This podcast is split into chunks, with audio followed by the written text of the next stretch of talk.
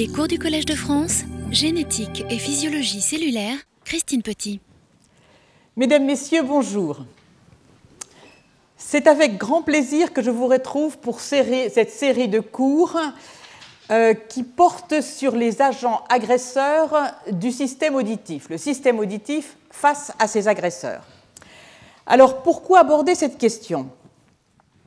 La raison principale en est l'élaboration progressive d'une compréhension des mécanismes défectueux qui se développent en réponse à ces agents.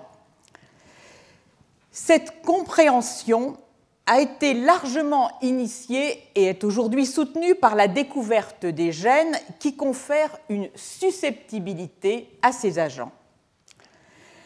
En parallèle, au cours des, deux dernières décennies, de nouvelles connaissances ont été acquises sur le métabolisme cellulaire qui est bien souvent en cause dans la susceptibilité à ces agents qui, agressent le système auditif. C'est à la croisée de ces avancées et de celles de la génétique que les progrès se font. Si on considère le métabolisme cellulaire, avec le temps, on le croyait rangé, dans les connaissances figées, tout juste propres, à être une source inépuisable de, de questions pour les examens. Alors aujourd'hui, ce métabolisme revêt un tout autre aspect. Le statut énergétique, le statut d'oxydoréduction des cellules sont entrés dans la, dans la, signalisation cellulaire, dans la différenciation cellulaire, dans la survie aussi des cellules souches. Les organelles impliqués dans ce métabolisme énergétique, dans le statut d'oxydoréduction de la cellule, sont plus nombreux qu'on ne le pensait initialement. Ce sont des structures dont on sait aujourd'hui qu'elles sont plastiques, en dialogue constant les unes avec les autres. Plus, quantité de maladies héréditaires ou non trouvent là une part importante de leur explication. Et bien sûr, le corollaire, c'est le fait que la recherche thérapeutique s'empare de ces avancées pour imaginer de nouveaux médicaments et de nouvelles approches préventives et curatives. Alors maintenant, nous allons donc débuter ce cours qui sera suivi par le séminaire de mon collègue Jean-Louis Mandel. J'y reviendrai à la fin de la présentation. Les agresseurs du système auditif sont xénobiotiques vieillissement point de suspension.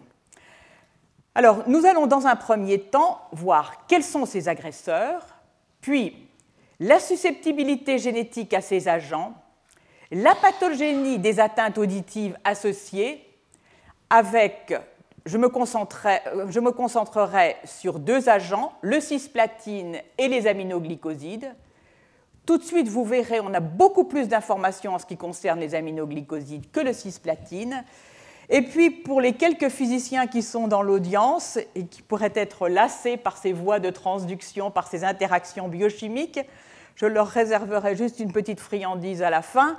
Est-ce que les infrasons sont des agents agresseurs du système auditif ou vestibulaire? Vous avez entendu sans doute du débat, euh, vous avez entendu sans doute parler du débat en particulier autour des éoliennes. Alors, les agents agresseurs, quels sont-ils? Le son, je ne m'étendrai pas, simplement pour vous rappeler que le son est effectivement l'hyperexposition au son est un agent euh, d'agression du système.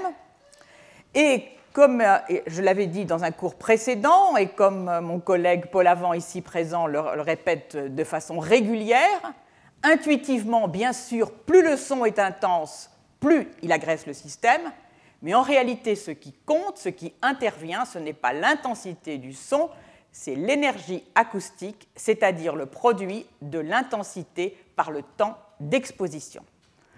Ce qu'il faut savoir, c'est que le doublement de l'intensité ne se traduit que par une variation de l'intensité de 3 décibels en raison euh, de l'équation du décibel euh, SPL que vous venez de voir et que par conséquent, si vous avez, l'autorisation, enfin si vous pouvez vous exposer euh, à 80 décibels pendant 8 heures. Si c'est à 83 décibels, ce sera 4 heures, 86 2 heures et 89 1 heure.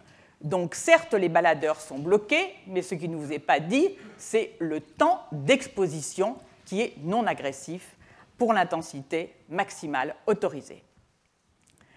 Alors, juste un point, doublement de l'intensité, mais votre perception, avec un accroissement de 3 décibels, ne vous, ne vous donne pas l'impression que l'intensité du son est doublée. En pratique, pour avoir la perception d'une intensité doublée, il faut accroître le son de 10 décibels. C'est tout ce que je dirais sur le son comme agent agresseur. Nous aurons l'occasion de le revoir ultérieurement dans d'autres cours. Alors, j'en viens à ce qui fera le cœur du sujet traité aujourd'hui, c'est-à-dire l'autotoxicité médicamenteuse. Plus de 130 médicaments sont répertoriés comme étant autotoxiques. Leurs effets sont généralement dépendants de la dose et parfois du mode d'administration. Le plus souvent, l'atteinte est réversible et son mécanisme inconnu. Et surtout, la susceptibilité à la toxicité de ces différents agents médicamenteux est très différente d'un individu à l'autre. Il existe une susceptibilité individuelle qu'il faut pouvoir expliquer. Alors, quelques, exemples. Les salicylés et autres anti-inflammatoires non stéroïdiens, en particulier l'acide acétylsalicylique, l'aspirine.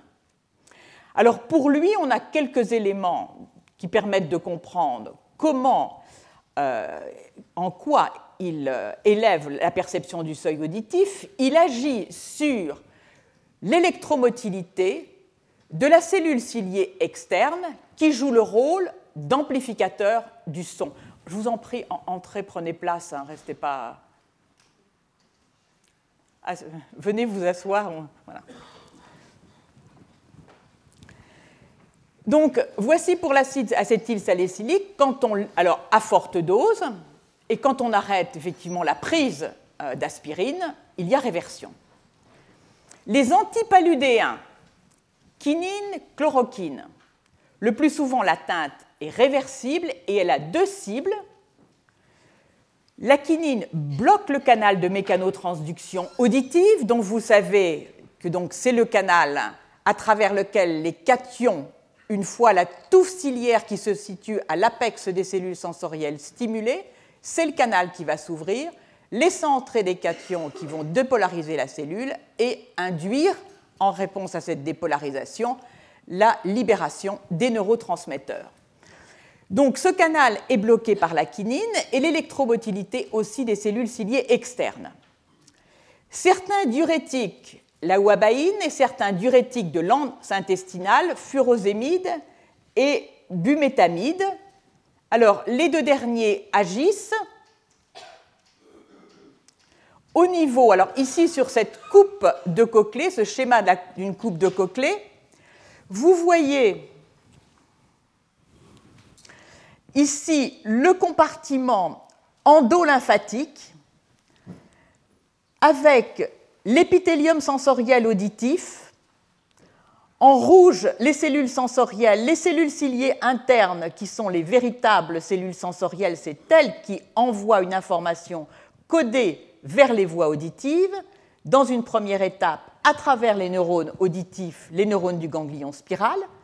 À côté, les trois rangées de cellules ciliées externes, dont le rôle principal est l'amplification de la stimulation sonore pour situer au-dessus un gel acellulaire, la membrane tectoriale, qui vient stimuler les cellules ciliées externes en réponse au son, et puis sur le côté, nous la reverrons périodiquement, la strie vasculaire.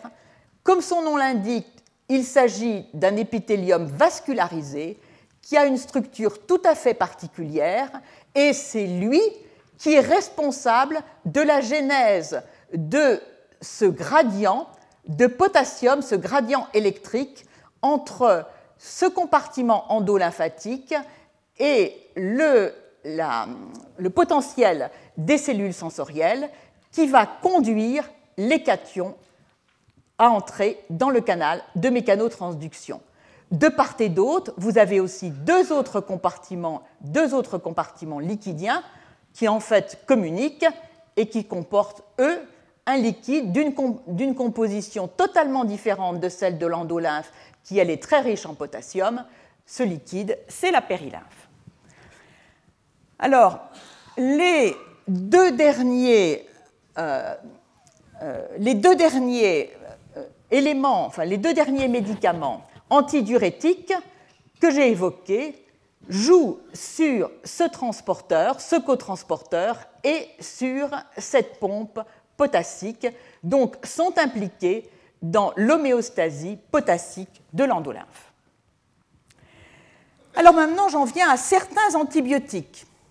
Certains antibiotiques, et nous le verrons dès 1940, lorsque la streptomycine a été introduite pour le traitement de la tuberculose, on s'est aperçu qu'elle conduisait, dans un nombre de cas importants, à une perte de l'audition.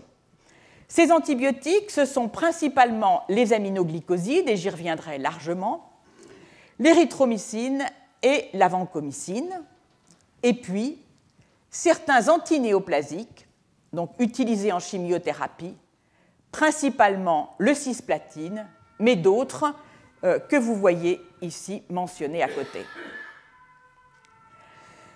Alors, des nouvelles, des nouveaux agents toxiques pour le système auditif, eh bien, il en apparaît encore aujourd'hui.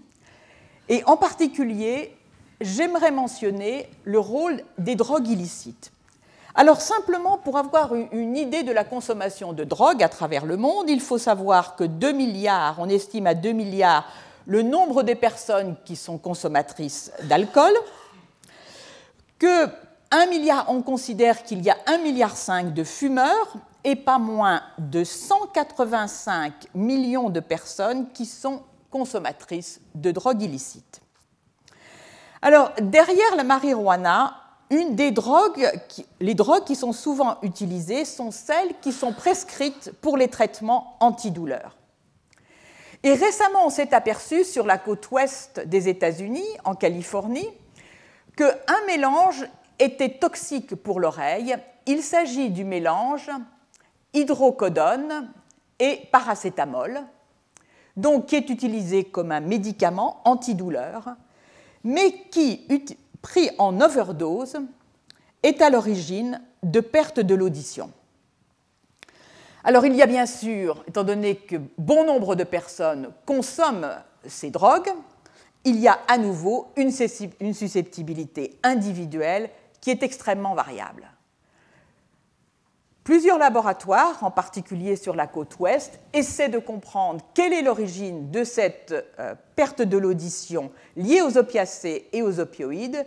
Pour l'instant, la seule chose que l'on puisse dire, c'est que les quatre récepteurs aux opiacés et aux opioïdes sont bien exprimés dans la cochlée. Mais ceci ne constitue pas une explication pathophysiologique. Alors je vais maintenant venir à la susceptibilité génétique et la pathogénie des atteintes auditives associées tout d'abord aux cisplatines, puis aux aminoglycosides. Alors, le cisplatine, on considère que 10 à 25% des adultes qui reçoivent du cisplatine ont une perte auditive bilatérale. Pour ceux qui reçoivent de fortes doses de cisplatine, elle s'élève à 50% des individus. Et chez les enfants, les statistiques donnent entre 41 et 61% des enfants. À nouveau, l'atteinte est dépendante de la posologie. plus euh, la prise euh, de cisplatine est importante, plus le risque est élevé, et elle dépend également de variations individuelles. Alors on peut la reproduire en culture, c'est-à-dire que si l'on cultive du neuroépithélium auditif, en présence de cisplatine, en 48 heures, on observe la mort des cellules sensorielles. Le cisplatine donc, comporte dans son cœur, dans sa partie centrale, un atome de platine qui est lié à deux atomes chlore et à deux groupements ammoniac. C'est une drogue anticancéreuse dont on connaît le mécanisme d'action. C'est un agent alkylant. Il se couple et il interagit avec les purines, guanine et adénine. Il interagit principalement avec la guanine dans une position bien déterminée, l'azote N7, et il agit de façon moins, il interagit de façon moindre avec l'adénine dans deux positions N7 et N3.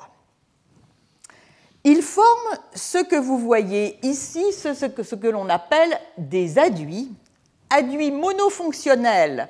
Ici sont figurés les deux brins d'ADN, qui n'est pas figuré ici, dans lequel le cisplatine va souvent se lier à une protéine, mais dans la plupart des cas, le cisplatine soit établit des ponts sur un même brin d'ADN entre deux bases adjacentes, adénine-guanine par exemple, ou guanine-guanine ici, soit entre les deux brins euh, de l'ADN. Alors, en pontant en quelque sorte les deux brins, il va empêcher la réplication des molécules d'ADN et aussi leur transcription en ARN messager, d'où le fait qu'il va bloquer la multiplication des cellules dans lesquelles il s'est intégré au niveau de l'ADN. Au-delà, il établit des cassures dans l'ADN, des cassures simples brins, cassures qui vont pouvoir être réparées pour certaines par des enzymes de réparation. D'où le fait qu'il existe des résistances aux cisplatines dont on a pu montrer qu'elles sont liées à la machinerie de réparation, enfin d'excision des nucléotides. Plus cette machinerie est efficace, plus les cassures seront réparées. Alors, par quel mécanisme, tout d'abord, le cisplatine entre-t-il dans les cellules? Alors, d'une façon générale, il a été démontré que dans les tumeurs, il entre par un transporteur de cuivre nommé CTR1, et il entre également par un transporteur de cations organiques nommé OCT2. Alors, ce qui a été fait récemment, c'est de regarder tout d'abord est-ce que in vitro, si l'on utilise du sulfate de cuivre qui va entrer en compétition avec le transporteur du cuivre, ou si l'on utilise un bloqueur du transporteur de cations, OCT2, est-ce qu'on diminue l'apoptose, c'est-à-dire la mort cellulaire programmée, des cellules sensorielles incubées donc en présence de cisplatine Eh bien, in vitro, la réponse est oui. Mais comme toujours, ce qui est acquis in vitro demande à être validé in vivo. Alors, in vivo, récemment, puisqu'il s'agit d'un article publié dans la revue Journal of Neuroscience en 2013, les mêmes questions ont été posées, mais cette fois-ci en s'intéressant aux cellules sensorielles qui entrent dans la composition des petits organes sensoriels que l'on appelle neuromastes, qui sont situés sur le flanc des poissons. Je ne les remontre pas parce que je les ai montrés à multiples occasions ce système est homologue du système audio-vestibulaire de l'oreille interne. Il partage quantité de composants indispensables avec ce système, tant dans les facteurs de transcription que dans les molécules de structure. Par conséquent, il peut servir en quelque sorte de système pour déceler in vivo l'effet, la façon dont va rentrer le cisplatine dans les cellules. Alors, les mêmes expériences que celles qui avaient été faites in vitro ont été faites in vivo, c'est-à-dire que les poissons ont été soumis aux cisplatines en présence d'un inhibiteur compétitif euh, de euh, l'OCT2 qui s'appelle la cimétidine et que vous voyez euh, ici, et d'un inhibiteur du transporteur du cuivre, on ajoute du sulfate de cuivre. Et l'on mesure la survie des cellules, donc en présence de cisplatine en fonction de l'augmentation de la concentration du sulfate de cuivre ou de la cimétidine. Eh bien, vous voyez, il n'y a aucun effet protecteur sur la ligne latérale. Même chose sur la survie des cellules sensorielles de la ligne latérale. Et même chose si on associe à la fois la cimétidine et le sulfate de cuivre.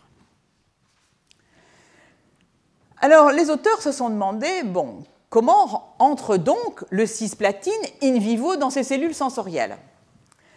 Et ils ont testé l'hypothèse d'une entrée par le canal de mécanotransduction lui-même. Et dans un premier temps, ils ont testé la survie des cellules sensorielles des neuromastes de la ligne latérale en présence de divers bloqueurs ou inhibiteurs du canal de mécanotransduction. Alors, on dispose de trois tests classiques. Blocage par la quinine. Je vous ai parlé tout à l'heure du rôle de la quinine dans l'élévation du seuil auditif transitoire par blocage du canal. Eh bien, dans ces conditions, on voit que si l'on augmente la concentration de quinine en présence de cisplatine, donc la mort cellulaire devient de plus en plus faible. On a donc un effet protecteur.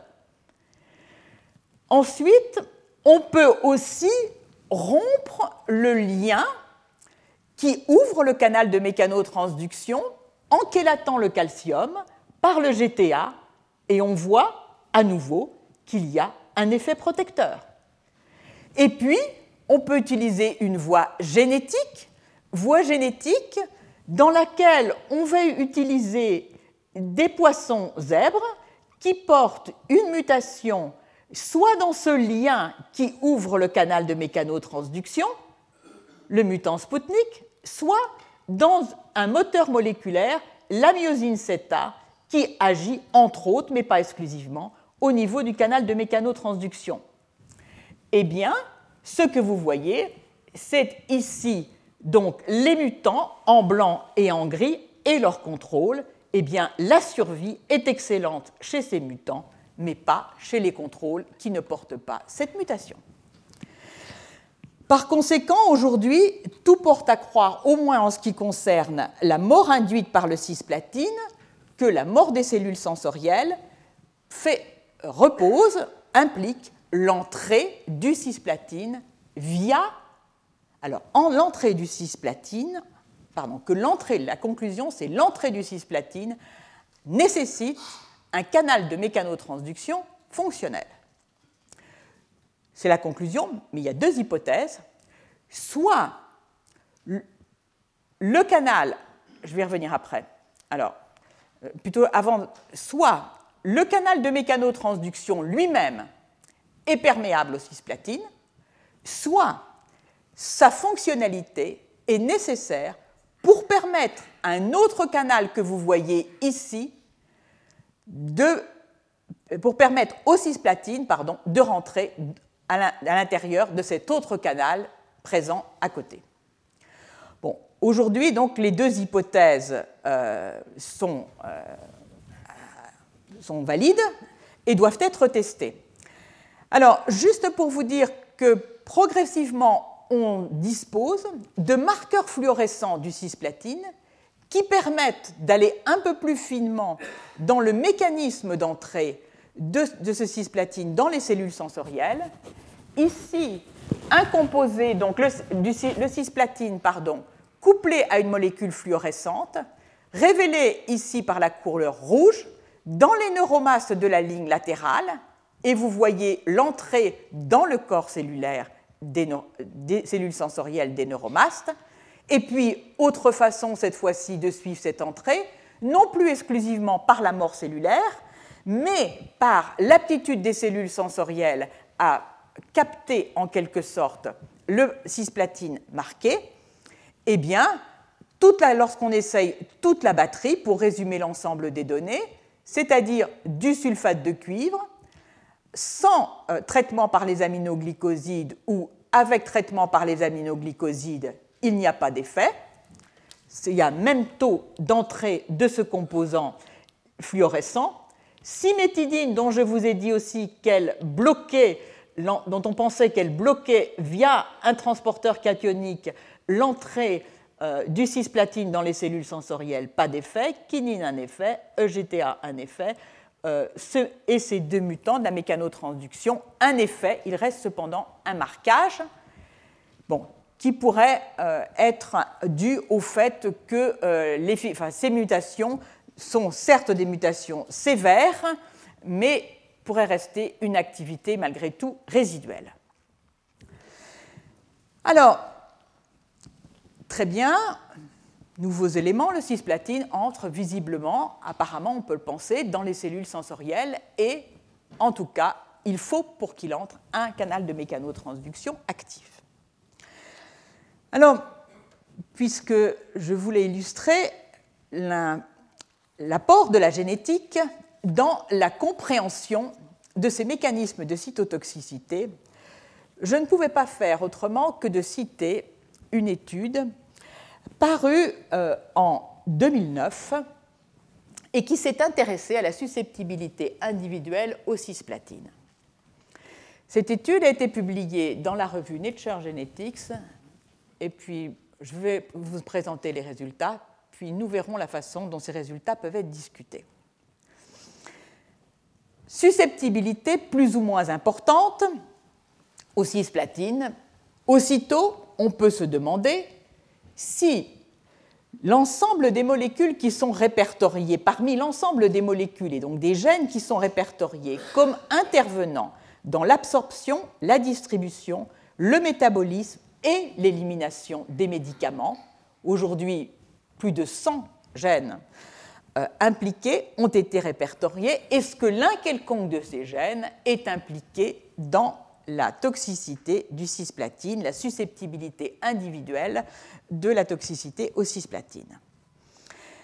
Alors, cette étude est une étude qui a été menée sur deux cohortes euh, dont les auteurs euh, indiquaient qu'elles étaient homogènes au plan clinique. Ils décrivaient une première cohorte, puis une seconde cohorte qui venait répliquer les résultats de la première cohorte. Et là, il mentionnait une liaison à deux méthyltransférases impliquées donc dans le métabolisme des médicaments, la catéchol O-méthyltransférase et la thiopurine S-méthyltransférase, dont vous voyez ici le, le mode d'action, donc transfert d'un méthyle euh, sur un groupement de type thiol, transfert d'un méthyle sur un groupement hydroxyle. Alors ce qui était observé, c'est le fait que si on s'intéresse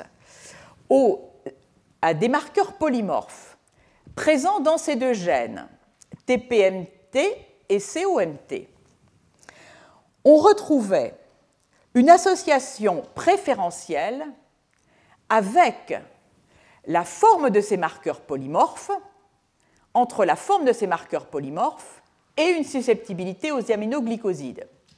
Pour le premier marqueur, c'était la présence d'une adénine qui était associée à une susceptibilité.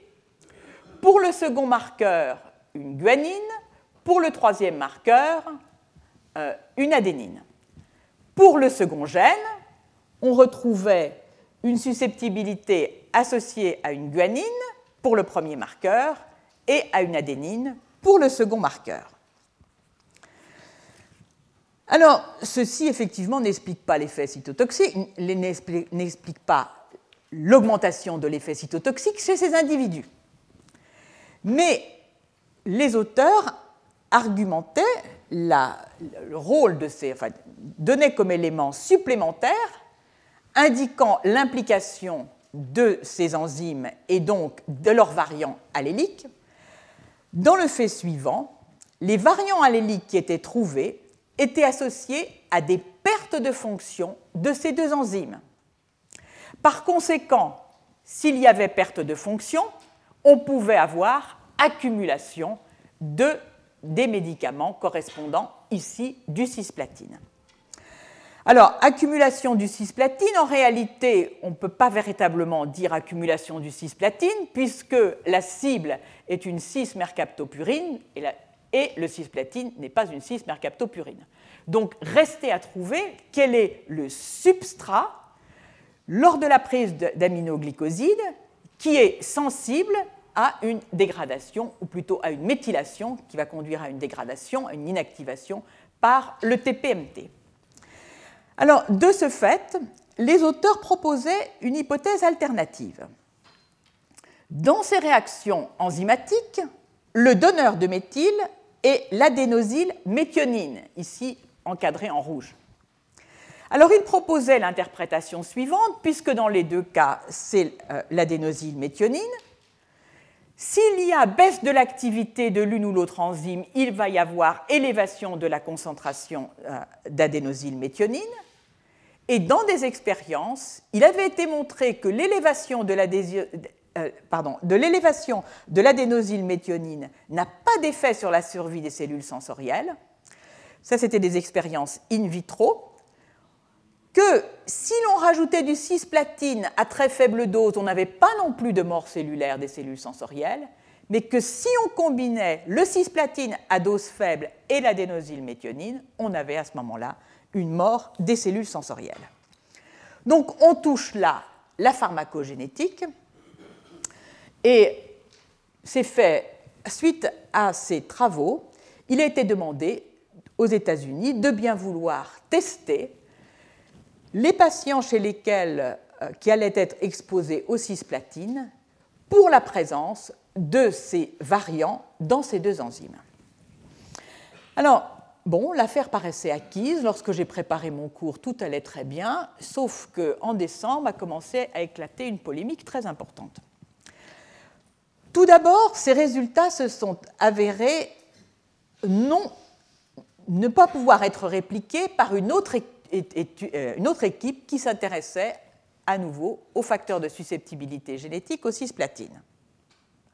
Les mêmes auteurs étendaient leur corps et eux persistait en disant oui, il y a bien, euh, nous confirmons le rôle de ces deux enzymes et de leurs variants alléliques, donc, dans la toxicité du cisplatine. Alors, euh, ce qui est surtout intéressant, c'est le fait que dans cette polémique, quelque temps après, est paru un article, en réalité en décembre 2013, qui repose sur une confrontation entre l'article publié et le brevet correspondant. Et ça, c'est quelque part une première en génétique. Jean-Louis pourra euh, me dire si c'est bien exact, mais j'ai le sentiment que c'est une première. C'est-à-dire que après la publication des résultats, le brevet correspondant a été publié. Et certains ont fait remarquer que les données du brevet ne correspondaient pas aux données de la publication, en particulier que n'avait pas été mentionné un autre gène qui conférait apparemment une bien plus grande susceptibilité aux cisplatines, que la façon dont les cohortes étaient décrites était un peu différente, et renchérissant, cet auteur mentionnait le fait que si l'on regardait de près les tumeurs dont souffraient les enfants qui avaient été inclus dans la première étude, on ne comprenait pas vraiment pourquoi ils avaient été traités par le cisplatine. Donc on en est là, mais ce qui est intéressant, c'est la recommandation qui s'ensuit, c'est-à-dire de dire maintenant aux journaux scientifiques, écoutez, euh, lorsqu'il y a un brevet associé en préparation, vous devriez demander le brevet pour vérifier si ce qu'il y a dans les publications est bien en cohérence avec le brevet.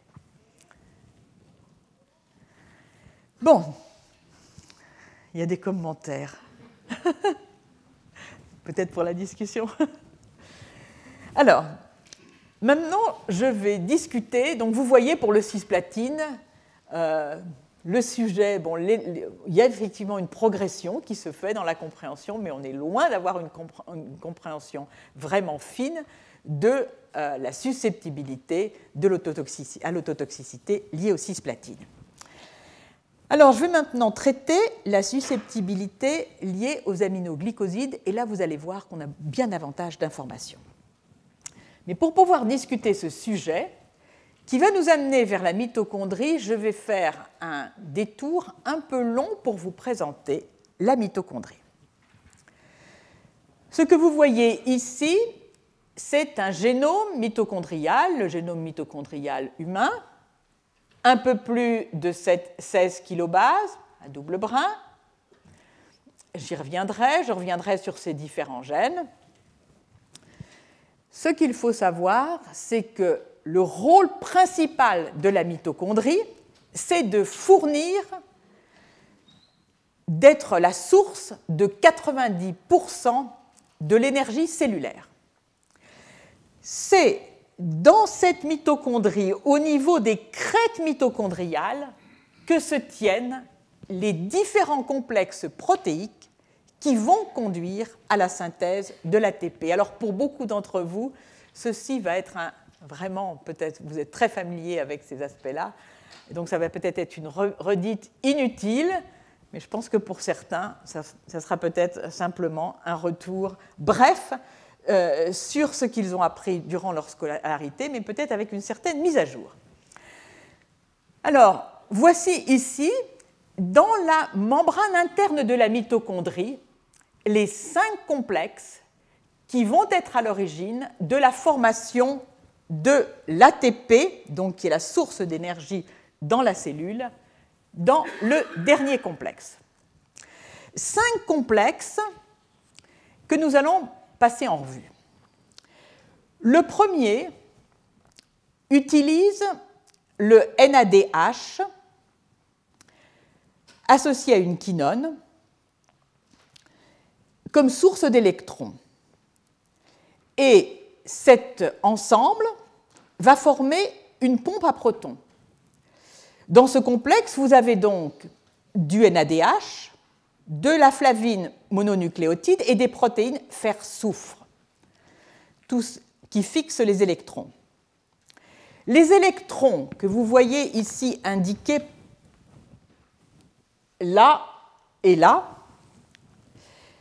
quittent le NADH par l'intermédiaire de la NADH quinone, oxydase.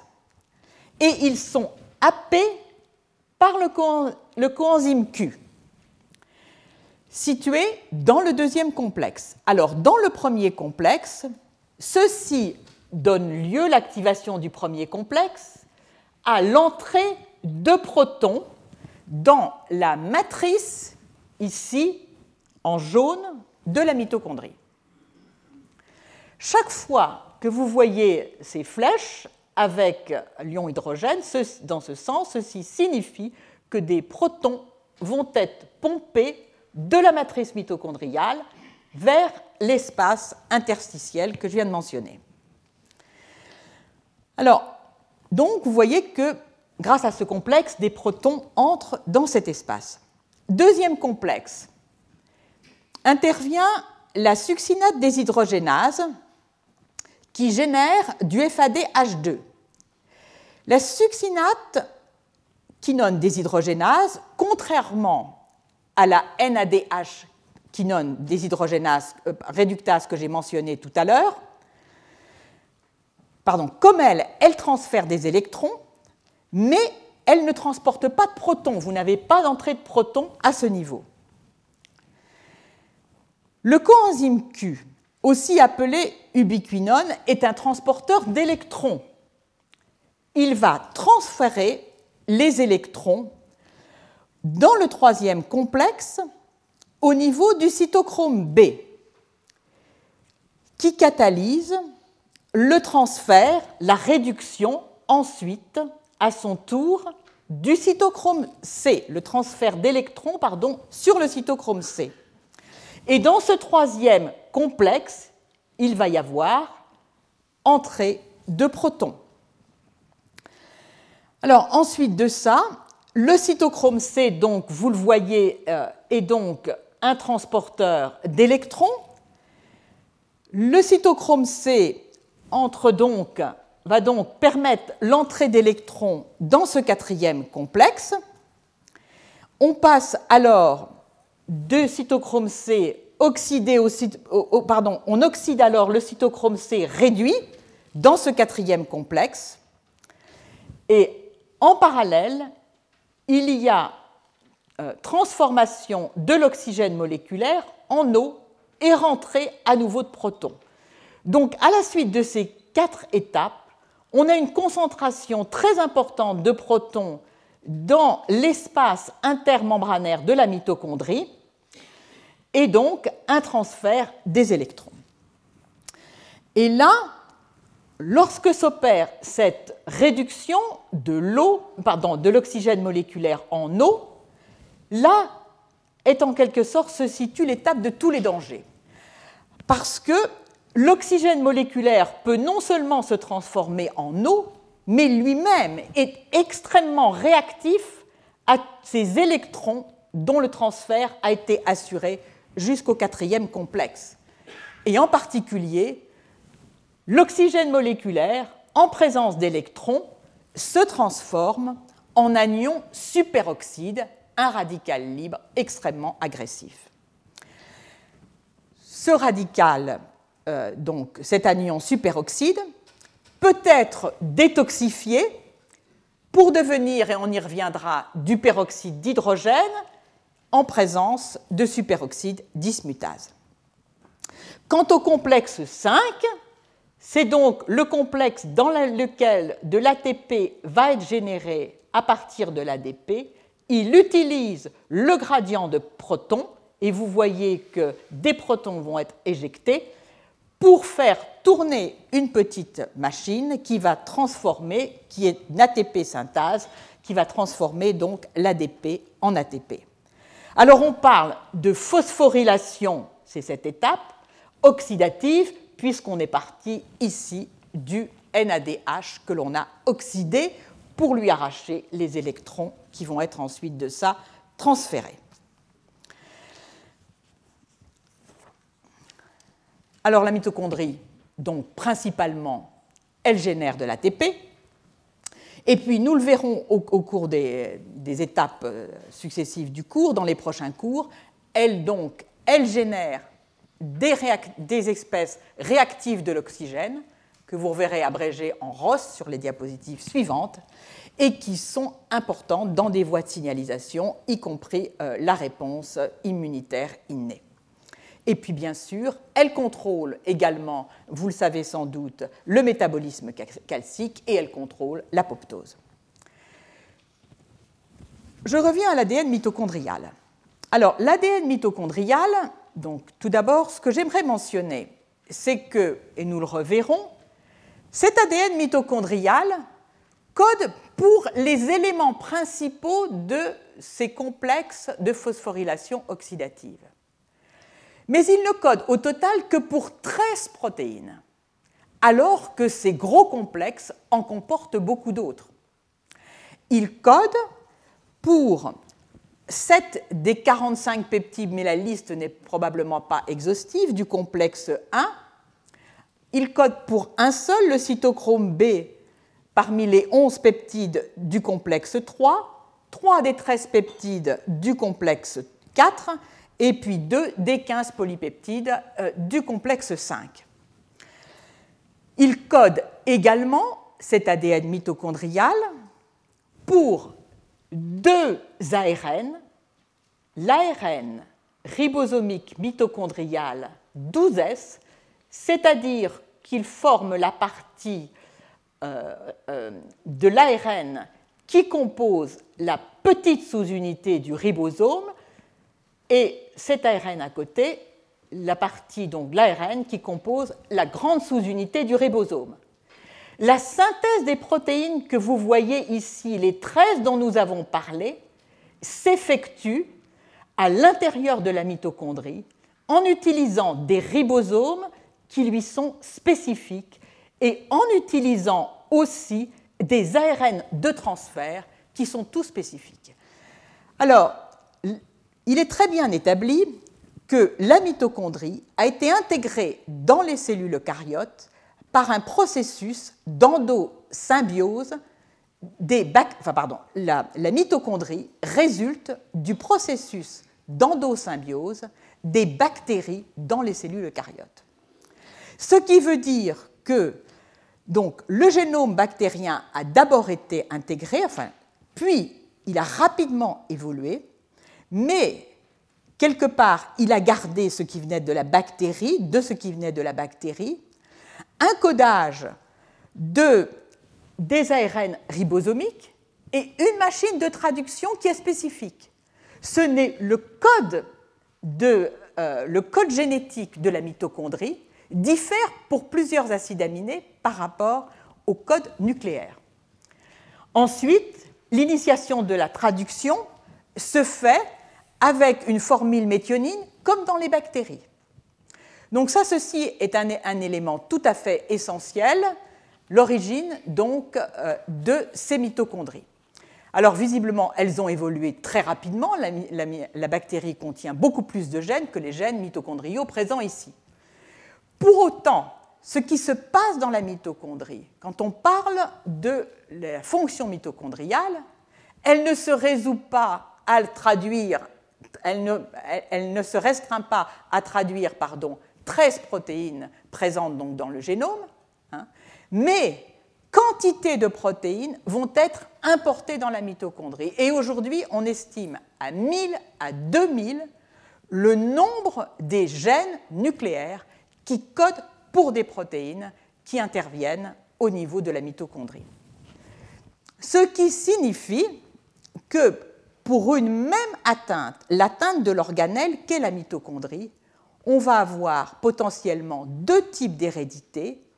Une hérédité via le génome mitochondrial, et comme seules les femmes transfèrent les mitochondries à l'intérieur de l'ovule, alors que les spermatozoïdes ne transfèrent pas les mitochondries dans l'œuf, l'hérédité qui passe par les mitochondries est une hérédité strictement maternelle.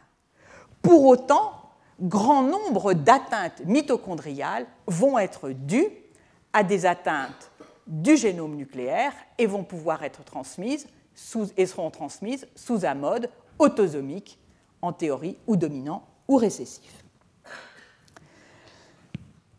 Alors, dans, je dois ajouter le fait que dans une mitochondrie, j'ai représenté un génome mitochondrial, mais il y a des quantités de génomes, alors, on, parle, certains parlent de 100 à 1000 euh, copies de génome. Il faut savoir que le génome mitochondrial évolue extrêmement vite. Alors, pour faire référence, on fait référence à ces multiples copies. Pour une mutation donnée, on va parler d'homoplasmie si toutes les copies du génome comportent la même mutation mitochondriale et d'hétéroplasmie si certaines copies portent la mutation et d'autres non. Alors l'évolution aussi, elle se fait dans l'empaquetage même de ces molécules mitochondriales qui, se fait, par des protéines, dans le noyau les histones. Eh bien, au niveau de la mitochondrie, il n'y a pas d'histones, il y a la présence euh, de protéines dites HMG parce qu'elles appartiennent à des groupes de haute mobilité. Bon, alors la mitochondrie sait faire des quantités de choses grâce à toutes ces molécules qu'elle importe et elle sait donc répliquer son ADN grâce à un apport extérieur, elle sait le transcrire, nous avons vu quelques éléments, elle sait le recombiner, elle sait l'empacter, elle sait le protéger contre certaines situations par les protéines de choc thermique. Elle, comporte également des enzymes euh, du métabolisme qui sont associées et dont on ne connaît pas véritablement quel est le rôle, mais qui sont associés à cet empaquetage. Tous les processus de réparation, et ça c'est un ensemble de molécules qui viennent du noyau. Donc c'est une grosse machinerie dans laquelle, pour laquelle le génome mitochondrial lui-même contribue très peu. Alors, ceci vous donne une idée, je ne vais pas entrer dans les détails, mais des mutations mitochondriales qui ont été euh, répertoriées qui sont associées à différentes maladies. Ce qui va nous intéresser, bien sûr, c'est celles qui sont associées à la surdité.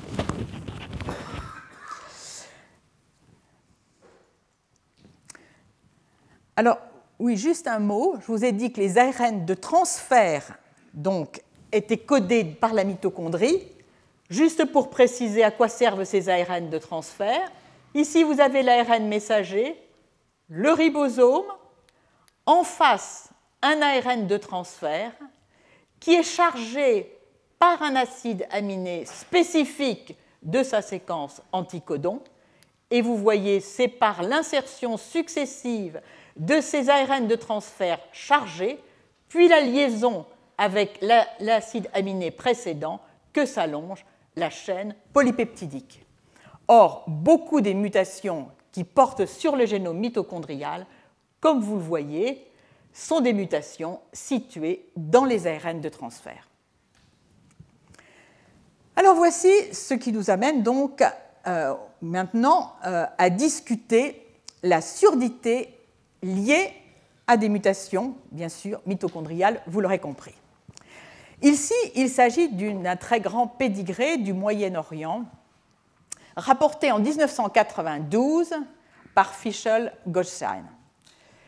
Cet article mentionne, et d'abord trace, vous voyez ce très grand pédigré sur cinq générations, où un très grand nombre de personnes sont atteintes, hommes et femmes, mais où et dans une même génération, certains le sont et d'autres ne le sont pas, mais où l'hérédité, le transfert de la mutation, de l'atteinte, pardon, se fait strictement par les mères, sans exception. Ceci évoque une atteinte mitochondriale. On est en 92. Les chercheurs vont chercher euh, vont examiner euh, le génome mitochondrial à la recherche de grandes délétions ou de grands réarrangements dans le génome mitochondrial. Ils n'en trouvent pas, mais euh, ils sont alertés par un autre mode de transfert, pardon, d'atteinte auditive, celle, l'atteinte auditive liée aux aminoglycosides. Ici, trois familles sont rassemblées dans lesquelles il y a est rapporté une surdité strictement liée à la prise d'aminoglycosides. Vous le voyez, systématiquement, il y a transfert de euh, la surdité par les mères et exclusivement par les mères. Ceci évoque donc une atteinte mitochondriale. Plus on sait depuis longtemps que l'effet des aminoglycosides chez les bactéries est attribué au fait que les aminoglycosides introduisent des anomalies de lecture de l'ARN messager. C'est-à-dire, en quelque sorte, ils rendent cette lecture des ARN messagers infidèle en introduisant des acides aminés qui ne sont pas ceux qui sont attendus compte tenu de euh, la séquence des nucléotides sur l'ARN messager. Ça, c'est une donnée connue depuis longtemps. Par conséquent, puisque la mitochondrie est d'origine bactérienne, aussitôt ceci invite à réexaminer, à examiner pardon, finement le génome bactérien, mitochondrial dans ces familles. Et il va être trouvé dans ces familles une mutation de l'ARN ribosomique qui entre dans la composition de la petite sous-unité du ribosome mitochondrial, l'ARN 12S. Cette mutation elle consiste en un changement de l'adénine qui est en position 1555, donc sur laquelle je vais revenir, en une guanine. Retour sur la grande famille atteinte de surdité neurosensorielle sans la moindre argument, sans prise d'aminoglycoside, et c'est la même mutation qui est trouvée. Par conséquent, on a affaire à une mutation qui se situe dans l'ARN ribosomique 12S mitochondriale et qui est responsable de surdité neurosensorielle et de surdité neurosensorielle induite par les aminoglycosides.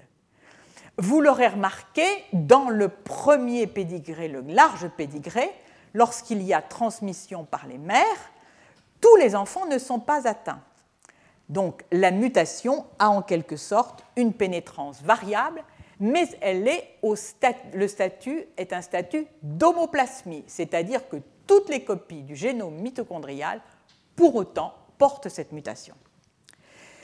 Voici ici la comparaison à gauche de l'ARN 12S, donc de la petite sous-unité du ribosome, et de l'ARN 16S, à 12S, donc de la mitochondrie humaine, et de l'ARN 16S euh, de, euh, de la bactérie. Alors, ici est située la mutation dont je vous ai parlé, A1555G. Vous voyez tout de suite que le changement de A en G va permettre d'allonger cette séquence double brin en créant un appariement ici.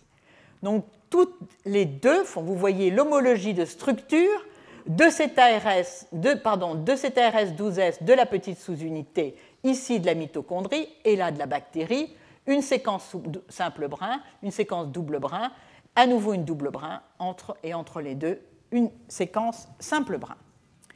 Les travaux chez les bactéries depuis longtemps ont identifié certaines des bases comme étant des bases critiques, ici entre crochets, pour la fixation des aminoglycosides. Ensuite, pour, avec les petits points, les emplacements où se fixent les ARN de transfert. qui vont donc se à l'intérieur, qui vont donc se, fixer, pardon, les ARN de transfert où vont se fixer pardon, certaines protéines. Ensuite sont soulignés les deux sites ici, sites de liaison donc de la streptomycine, qui lorsqu'ils sont mutés confèrent à la bactérie une résistance aux aminoglycosides. Donc là, vous avez un ensemble de données qui indique donc très fortement que cette mutation est bien placée puisqu'elle est placée dans le site de fixation des aminoglycosides pour rendre compte d'une susceptibilité particulière aux aminoglycosides. Alors pour le coup, là, il s'agit de données qui ont été amplement confirmées, c'est-à-dire qu'il est euh, très bien établi aujourd'hui par plusieurs euh, des, euh, articles qui sont cités ici que la susceptibilité aux aminoglycosides est liée à une mutation, enfin, une mutation mitochondriale particulière, la mutation A1550G, en rend compte. Alors, il est temps maintenant de faire un point et de se demander quelle est la fréquence de cette mutation A1550G. Eh bien, deux articles publiés dans le New England Journal of Medicine euh, en 2009 se sont intéressés à la fréquence de cette mutation. Le premier sur une population d'enfants où euh, ce qui était les, près de 10 l'ADN de près de 10 000 enfants a été étudié et on s'est aperçu que la mutation avait une fréquence de 1 sur 500. Pour autant, lorsque ces enfants ont été examinés, 17 avaient été trouvés, aucun ne présentait d'élévation du seuil auditif. Chez les adultes, la même étude a été faite, mais cette fois-ci en Australie. Plus de 2800 sujets euh, ont été étudiés.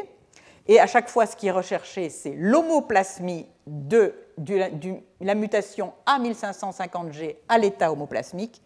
Même fréquence, 1 sur 500, mais cette fois-ci, six sujets seulement, la cohorte est plus petite, examinés. Pour trois d'entre eux, il y a une élévation du seuil auditif. Euh, le quatrième, une élévation sur une oreille et pas sur l'autre. Et pour les deux autres, pas d'élévation du seuil auditif.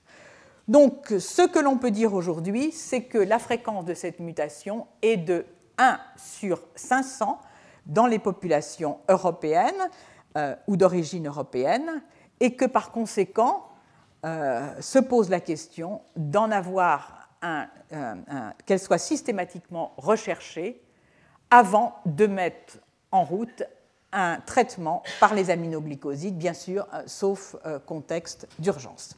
Donc certains préconisent en réalité le dépistage systématique chez les mères en raison des infections euh, néonatales.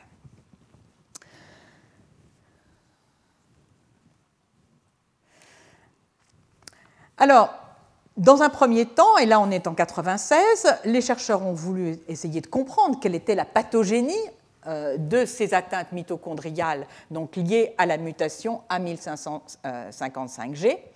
Et ils ont, ils ont examiné euh, un certain nombre euh, de paramètres à partir de lignées lymphoïdes faites, alors lignées pardon, lymphoblastiques faites à partir de sujets contrôles qui ne portent pas la mutation de sujets qui portent la mutation mais qui sont asymptomatiques et de sujets qui portent la mutation et qui ont une élévation du seuil auditif.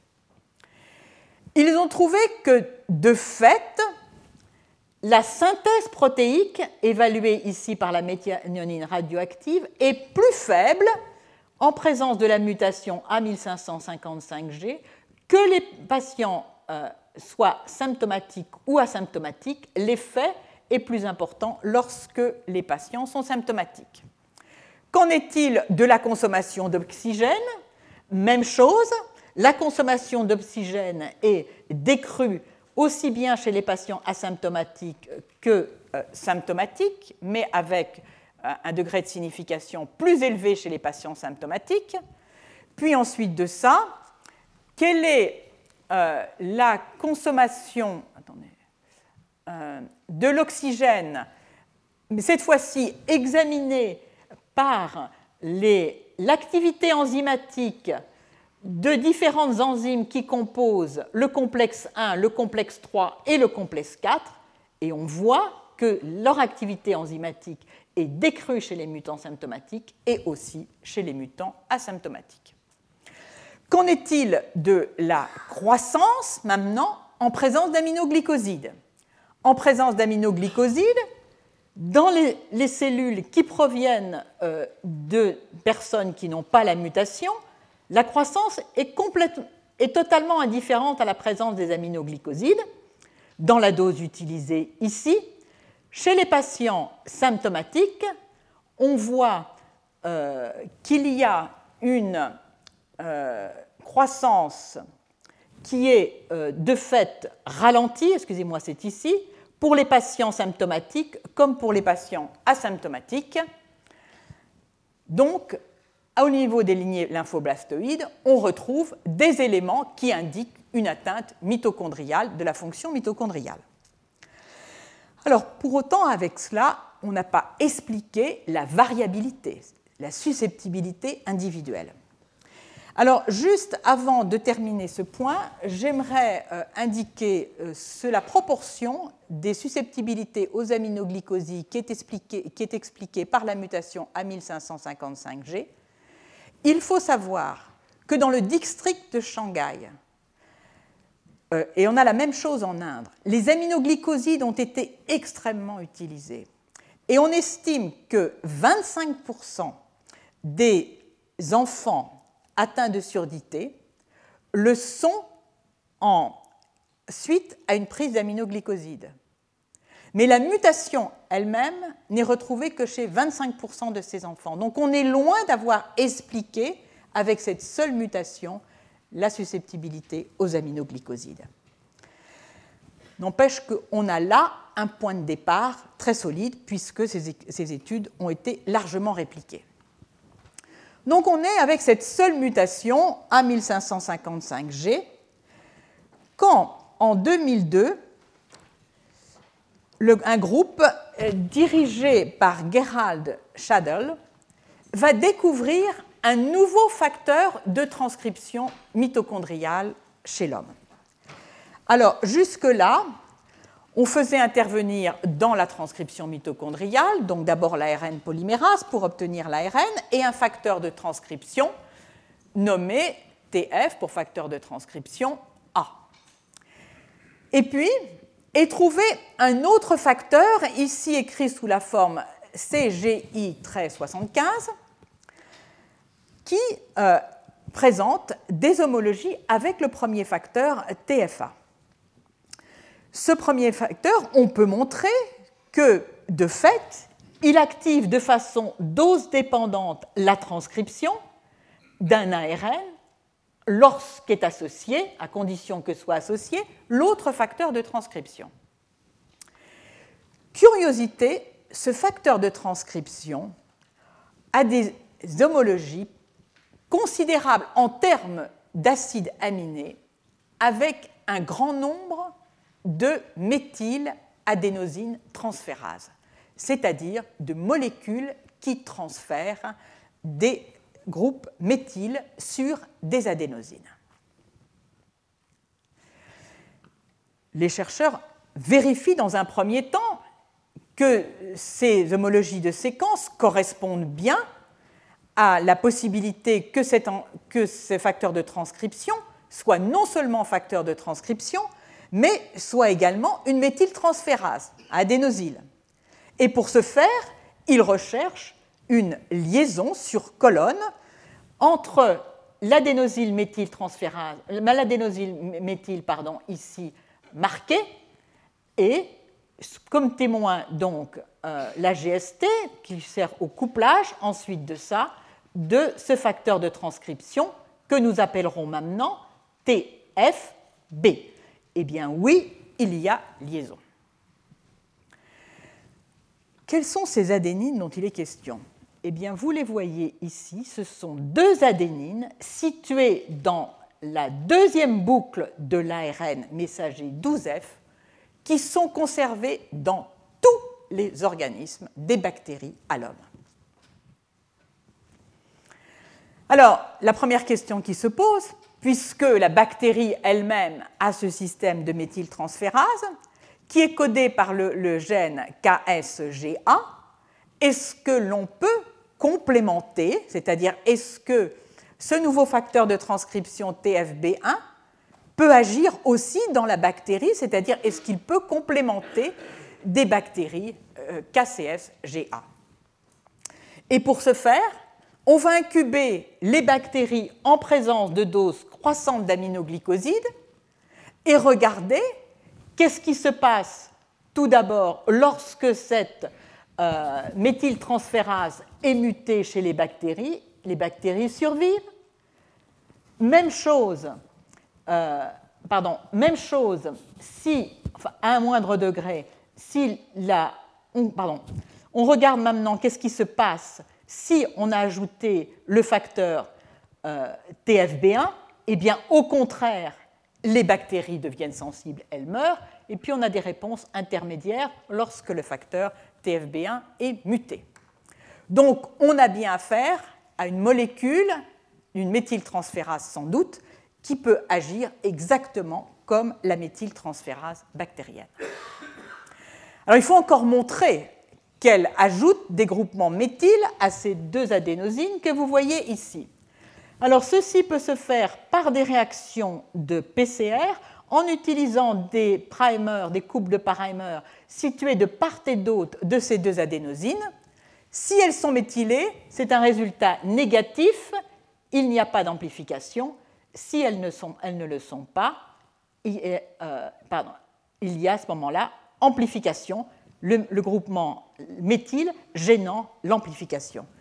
Eh bien, on voit que, de fait, chez les bactéries mutées dans cette méthyltransférase, on a un produit d'amplification, ce qui signifie que certains, au moins certaines molécules d'ARN 12S ne sont pas méthylées, et même chose lorsque euh, l'on euh, utilise euh, cette forme ici modifiée. Donc, on a affaire à euh, un nouveau facteur de transcription mitochondriale qui est une méthyltransférase.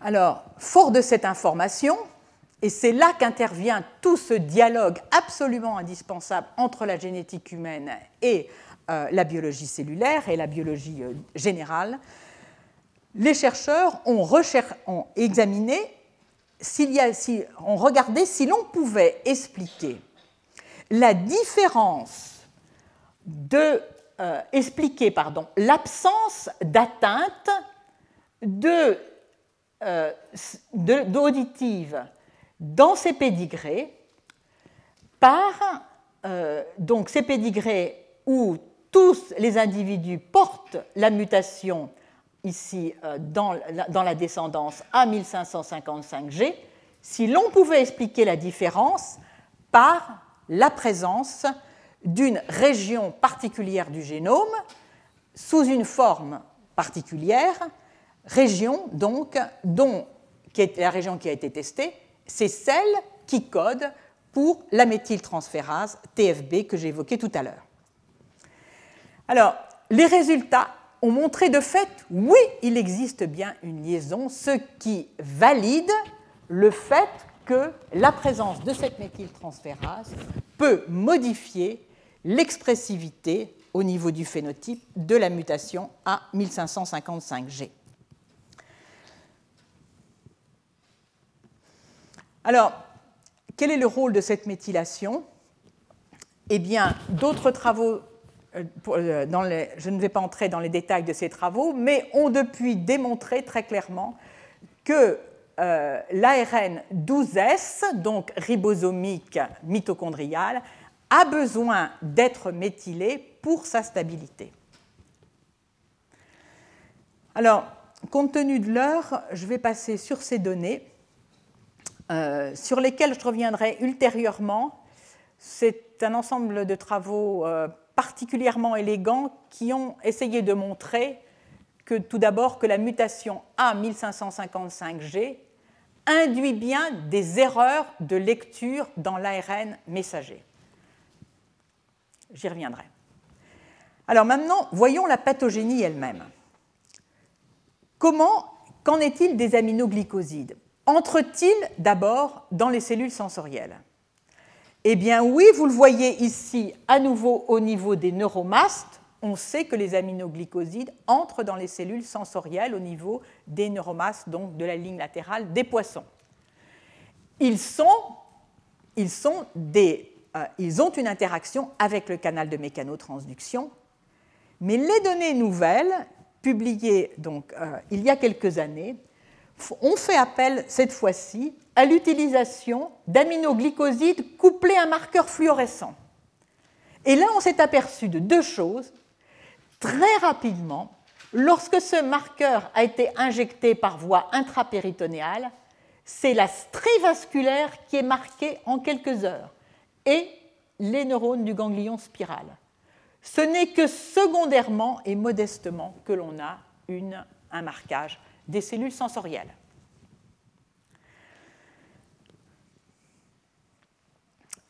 Alors, ceci va m'amener vers les espèces réactives de l'oxygène, dont je vous ai dit qu'une des sources majeures était la mitochondrie, l'oxygène moléculaire captant les électrons et se transformant en anion superoxyde.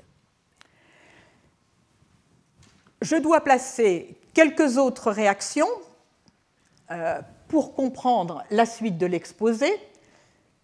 Tout d'abord, la transformation que j'ai évoquée tout à l'heure par la superoxyde dismutase de l'ion superoxyde en peroxyde d'hydrogène, et puis le, euh, pardon, euh, le, peroxyde d'hydrogène qui se transforme en d'autres radicaux libres, eux aussi très agressifs. Donc ici, l'intervention d'une enzyme.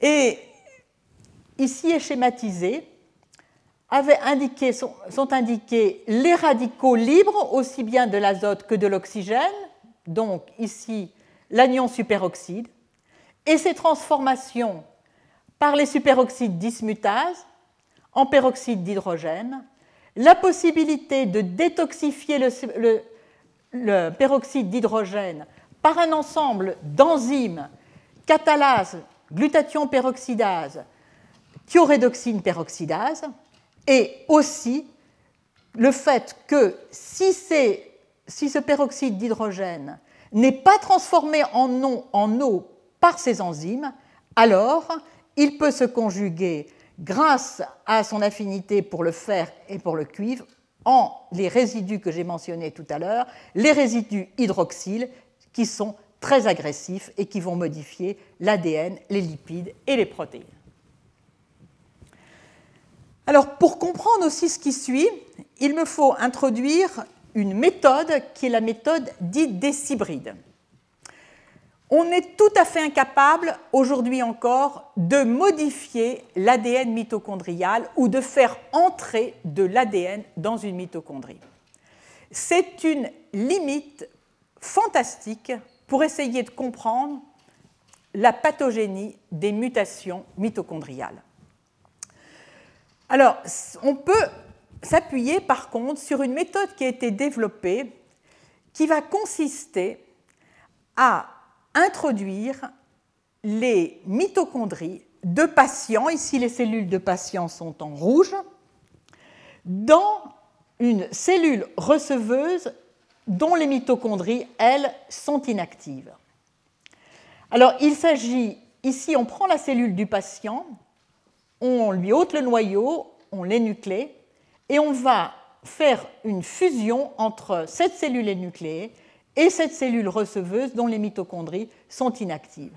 Je passe sur les milieux de sélection, mais on obtient tantôt donc un hybride hétéroplasmique, c'est-à-dire dans lesquels les mitochondries vont avoir des formes mutées et des formes sauvages, qu'elles soient toutes sauvages ou toutes mutées ou combinées au sein d'une mitochondrie, des hybrides dans lesquels il y a une homoplasmie normale et ici une homoplasmie mutante. Alors les travaux sur lesquels je vais m'étendre euh, ont été initiés suite à l'observation suivante. Dans les hybrides qui portent la mutation A1550G à l'état euh, homoplasmique, on observe une hyperméthylation de l'ARN 12S. Alors, c'est-à-dire qu'on se retrouve dans ces hybrides dans la même situation que la situation dans laquelle on hyperexprime le facteur de transcription qui est aussi une méthyltransférase dont j'ai parlé tout à l'heure, le facteur TFB1. Alors, un article que je vais maintenant résumer en 2012 éclaire la pathogénie de la mutation A1555G, je dirais pour la première fois. Il l'éclaire de la façon suivante. Il va s'intéresser à essayer de déchiffrer la voie par laquelle les aminoglycosides deviennent cytotoxiques. Alors, dans un premier temps, il s'intéresse aux gènes qui sont exprimés dans les hybrides qui portent la mutation A1555G, qui sont comparés aux hybrides qui ne portent pas cette mutation, et également, il va s'intéresser à la transcription dans les, dans les qui hyperexpriment dans leur mitochondrie le facteur TFB1 comparé aux hybrides qui n'ont pas d'hyperexpression de TFB1 dans leur mitochondrie.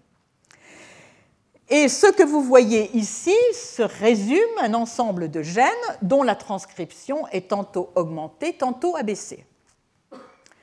Et puis qu'ont fait euh, ce groupe, dirigé donc à nouveau par euh, Gérald euh, Schadl, ces chercheurs ont analysé les promoteurs des différents gènes qui se trouvaient hyper exprimés en présence de la mutation A1550G et en présence de l'hyperexpression de la méthyltransférase.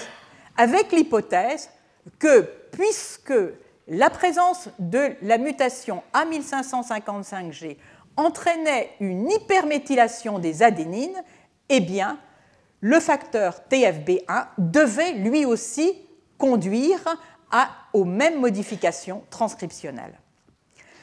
Et en regardant donc l'ensemble de ces gènes hyperexprimés et leurs promoteurs, ils se sont aperçus que ces promoteurs des gènes hyperexprimés dans les deux conditions avaient plusieurs sites de fixation du facteur E2F1, qui est un facteur apoptotique impliqué également dans la multiplication cellulaire.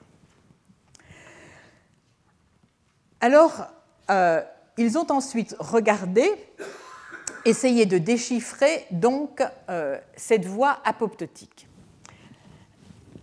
Et pour ce faire, ils ont regardé ce qui se passait dans les hybrides porteurs de la mutation A 1555G dans des conditions sans aminoglycosides et en présence d'aminoglycosides si on inhibait l'expression du facteur TFB1. Eh bien, vous voyez déjà qu'en présence d'aminoglycosides, ce que l'on mesure ici, ce sont des marqueurs de l'apoptose, c'est-à-dire de la mort cellulaire. On a bien sûr, par rapport aux conditions basales, bien plus d'expression des marqueurs d'apoptose, mais que si on inhibe la transcription de TFB1, l'expression de TFB1, alors cette augmentation n'a plus lieu. Donc l'hyperméthylation par TFB1 fait bien partie de la voie qui va conduire à la mort cellulaire. Même genre d'expérience, mais cette fois-ci avec des SHRNA dirigés contre le facteur de transcription E2F1, même résultat. Ensuite, ils se sont intéressés à la production des espèces réactives de l'oxygène en conditions basales dans ces hybrides qui portent la mutation A1555G et en présence d'aminoglycosides. Eh bien, tout d'abord deux marqueurs de ces ROS, la consommation d'oxygène qui se trouve accrue en présence d'aminoglycosides mais euh, qui est décrue lors de la mutation. Même, euh, conclusion en suivant la chaîne respiratoire réduite, et puis un marqueur direct des, espèces réactives de l'oxygène dans les mitochondries sauvages et dans les mitochondries qui portent la mutation A1555G, il y a bien une hyperexpression des euh, espèces réactives de l'oxygène. Alors, maintenant, il y a une autre façon dont on peut tester le rôle des espèces réactives de l'oxygène, c'est de les faire baisser, comme je vous l'ai dit, en exprimant la superoxyde dismutase, qui va convertir l'ion superoxyde en peroxyde d'hydrogène. Eh bien, que se passe-t-il alors au niveau de l'apoptose? En conditions basales, si on a, on a, fait exprimer la superoxyde dismutase 2, eh bien, on décroît l'apoptose et même chose, après induction, l'apoptose est décrue. Par conséquent, on arrive au schéma suivant.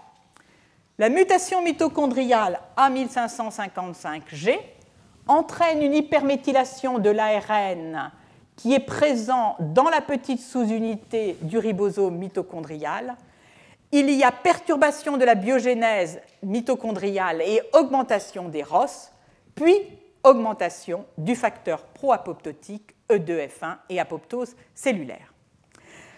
Alors, tout ça, euh, c'est parfait, mais ceci n'explique pas comment on passe de l'augmentation des ROS à l'augmentation de l'expression de E2F1. Il existe un candidat, c'est euh, la kinase AMP dont on sait qu'elle est sensible aux espèces réactives de l'oxygène et qu'en présence de ces espèces réactives de l'oxygène, elles se phosphorylent. Eh bien, lorsque la mutation est présente, on voit de fait que la forme phosphorylée, la mutation euh, toujours A1555G, est augmentée. Si on fait baisser les espèces réactives de l'oxygène en hyperexprimant la superoxyde dismutase, la forme phosphorylée baisse. Alors, si on regarde maintenant l'apoptose, on peut à nouveau, cette fois-ci, inhiber très directement l'activité de la kinase AMP en conditions basales et en conditions induites. Et on voit que l'apoptose induite par les aminoglycosides en présence de la mutation ne persiste pas. Donc, l'ensemble nous permet aujourd'hui de tracer le chemin suivant Mutation mitochondriale à 1555G, hyperméthylation de l'ARN 12S, biogénèse perturbée de la mitochondrie, augmentation des ROS, activation par phosphorylation de l'AMP kinase, qui entraîne une augmentation de l'expression du facteur E2F1, mais aussi active, et ça je ne l'ai pas mentionné, le facteur E2F1 en modifiant le facteur codé par le gène du rétinoblastome, RB, qui interagit avec E2F1. Alors tout ça, c'est parfait, mais ce sont des hybrides, c'est de l'in vitro. Quelle relevance est-ce que ceci a la moindre signification in vivo? Comment montrer que ceci a une signification in vivo puisqu'on ne peut pas modifier les mitochondries? Oui, on ne peut pas modifier les mitochondries, mais on peut hyper exprimer la méthyltransférase, le facteur TFB1. C'est ce qui a été fait dans des souris transgéniques et vous voyez ici l'hyperexpression. Et euh, on regarde ensuite euh, la méthylation qui est accrue in vivo de l'ARN 12S et on s'intéresse bien sûr à ce qui est donc notre questionnement. Est-ce que l'ARN, l'expression accrue de la méthyltransférase, a un effet sur l'audition Eh bien, la réponse est oui. Il y a un effet des 3 à 6 mois, mais qui est marginal, mais qui se majore entre 9 et 12 mois. Par conséquent, on a bien ici le sentiment qu'on a mis, a mis le doigt sur une voie qui, est, qui implique donc la sensibilité aux, dans la sensibilité aux aminoglycosides et bien au niveau de l'oreille.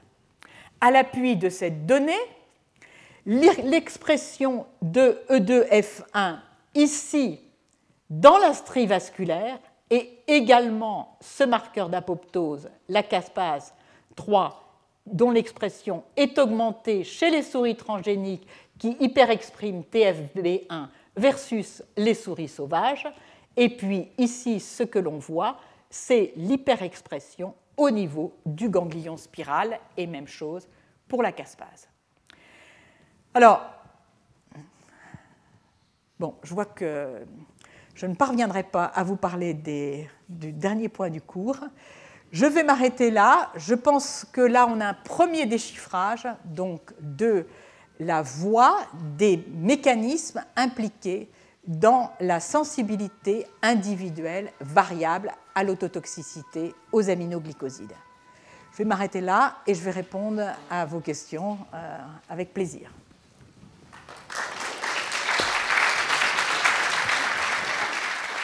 Retrouvez tous les contenus du Collège de France sur www.colège-2-france.fr.